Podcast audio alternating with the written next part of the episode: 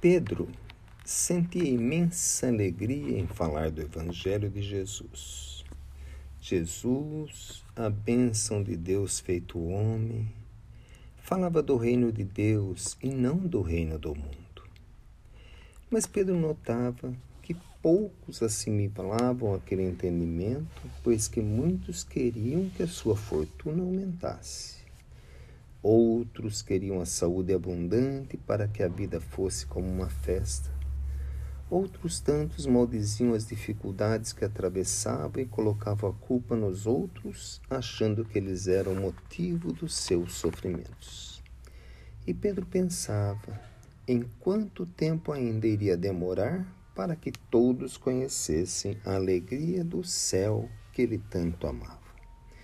Foi quando uma luz se fez e Jesus, colocando a mão em seu ombro, lhe disse: Pedro, veja a multidão como criança que ainda precisa do brinquedo para se alegrar.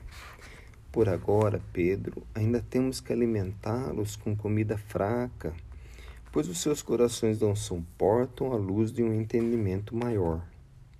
Vai chegar o dia em que cada um, sentindo fome maior, irá buscar o Evangelho um a um, pois que o entendimento será como um alimento maior que a criatura saciada da sua fome interior dará graças a Deus por todas as dificuldades e valorizará todas as oportunidades e valer-se-á da alegria interior que banhará sua alma.